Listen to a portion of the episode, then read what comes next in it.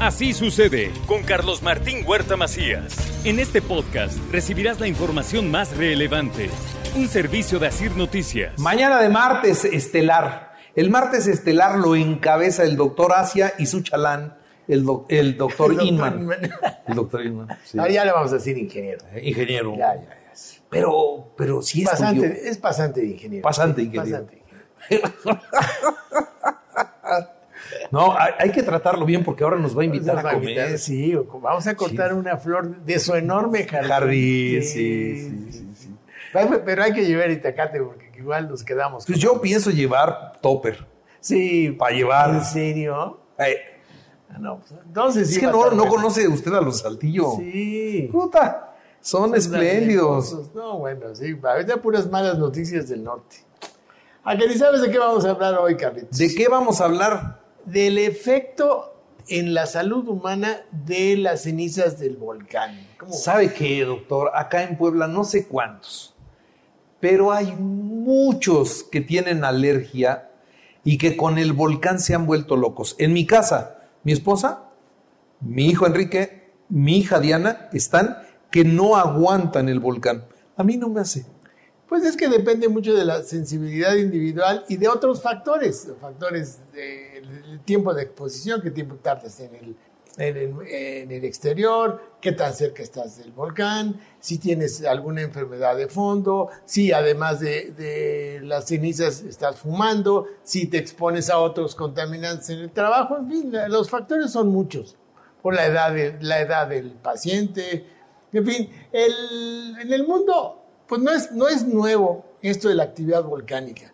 Hemos, eh, tenemos, eh, el Popocatépetl pertenece a algo que se llama Cinturón de Fuego del Pacífico y está zonas tan lejanas como el Monte Fuji o el Santa Elena y ahí está el Popocatépetl, hasta eh, volcanes en Indonesia.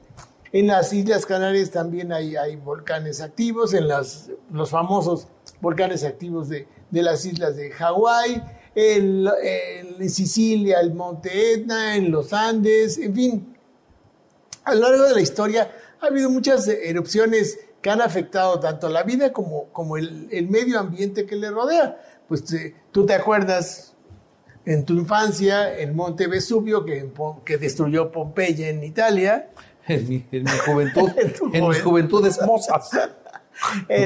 La erupción del monte Tambora que bajó la temperatura porque oscureció el planeta en 1815, en la, en la montaña Krakatoa que causó un tsunami que mató a más de 36 mil personas, el, en Estados Unidos la erupción del, del monte Santa Elena, el, el, el Paricutín, en fin, hay muchos volcanes famosos que han, que han eh, echado toneladas y toneladas de ceniza.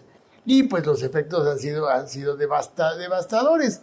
Las cenizas son una mezcla muy heterogénea de sustancias porque dado que salen desde profundidades de la Tierra, van arrastrando cualquier cosa que, que haya en, en, las diferentes capas geológicas que van atravesando. Entonces, si estás muy cerca del volcán, pues hay piedras eh, mayores, hay calor, hay lava que puede producir quemaduras, pero que aquí lo que nos preocupa, lo que nos preocupa en la ciudad es la, eh, la ceniza volcánica que está predominantemente compuesta de silicatos, de óxido de aluminio, de óxido de hierro, de carbonato y esos componentes en sí no son tóxicos. Sí puede haber elementos tóxicos en las cenizas, pero en general no, no llegan aquí hasta la, hasta la ciudad. Entonces, esos fragmentos que estamos respirando son sobre todo abrasivos. Entonces, no hay alergia como tal a las cenizas,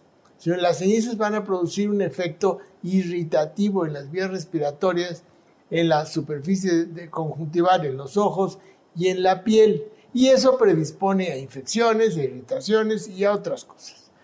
En fin, el, se puede, puede morir alguna persona por exposición a, ceniza volcánica, sí, cuando es muy, abundante, obstruye las vías respiratorias. O el, pues ya vimos en las fotos de, Pompeya, en las que materialmente la ciudad quedó congelada en lo que estaban haciendo. El panadero, el pan, el peluquero, en fin. En general, vamos a, dividir los efectos de las cenizas volcánicas en efectos respiratorios, que puede causar tos crónica, sibilancias, eh, eh, agravar la enfermedad pulmonar obstructiva crónica, el EPOC, agravar el asma, producir, eh, favorecer la, infección con neumonías. Si la exposición es ocular, va a causar conjuntivitis, infecciones, ulceraciones en la, en la córnea. Si las, si las cenizas contaminan las fuentes de agua, por supuesto que puede haber efectos en el, en el, tubo digestivo, vómitos, dolor abdominal, diarrea, distensión, inflamación intestinal. O la exposición prolongada a las cenizas puede también, se ha visto, aumentar los riesgos cardiovasculares o neurológicos que pueden afectar a las diferentes personas. Entonces es muy importante tomar medidas de protección durante y después de una erupción, como usar mascarillas. Es muy importante usar cubrebocas, cubrir la piel expuesta, evitar la exposición prolongada y lavarlas, la, hacer un aseo.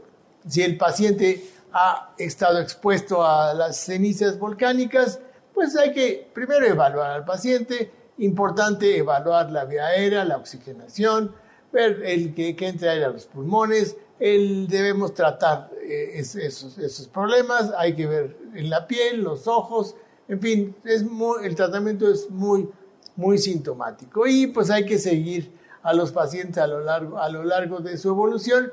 Y es muy importante, muy, muy importante que las autoridades contribuyan a la prevención de, de, de enfermedades. Si nosotros prevenimos la exposición a, a ceniza volcánica, los riesgos la letalidad, la morbilidad de estas va a ser mucho, mucho mejor. Los, las personas, o sea, los ciudadanos debemos seguir y obedecer las recomendaciones de las autoridades durante la exposición, la explosión volcánica y obedecer y tomar medidas para protegerse de la exposición de las cenizas y sus efectos secundarios. Pues eh, hasta aquí mi, mi, comentario. Pues la verdad es que yo en la casa veo moco, estornudo, estornudo y tos de mis hijos, pero una locura.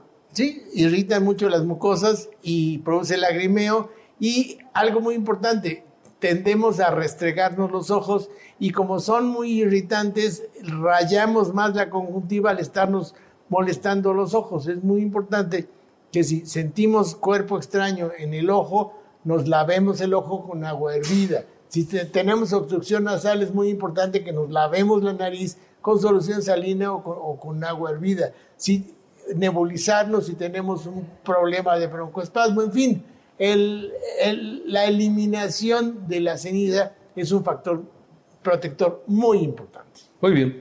Pues doctor Sergio Asia, muchas gracias. A sus órdenes, arroba Sergio Asia, ahí estoy para sus comentarios. Así sucede con Carlos Martín Huerta Macías. La información más relevante, ahora en podcast. Sigue disfrutando de iHeartRadio.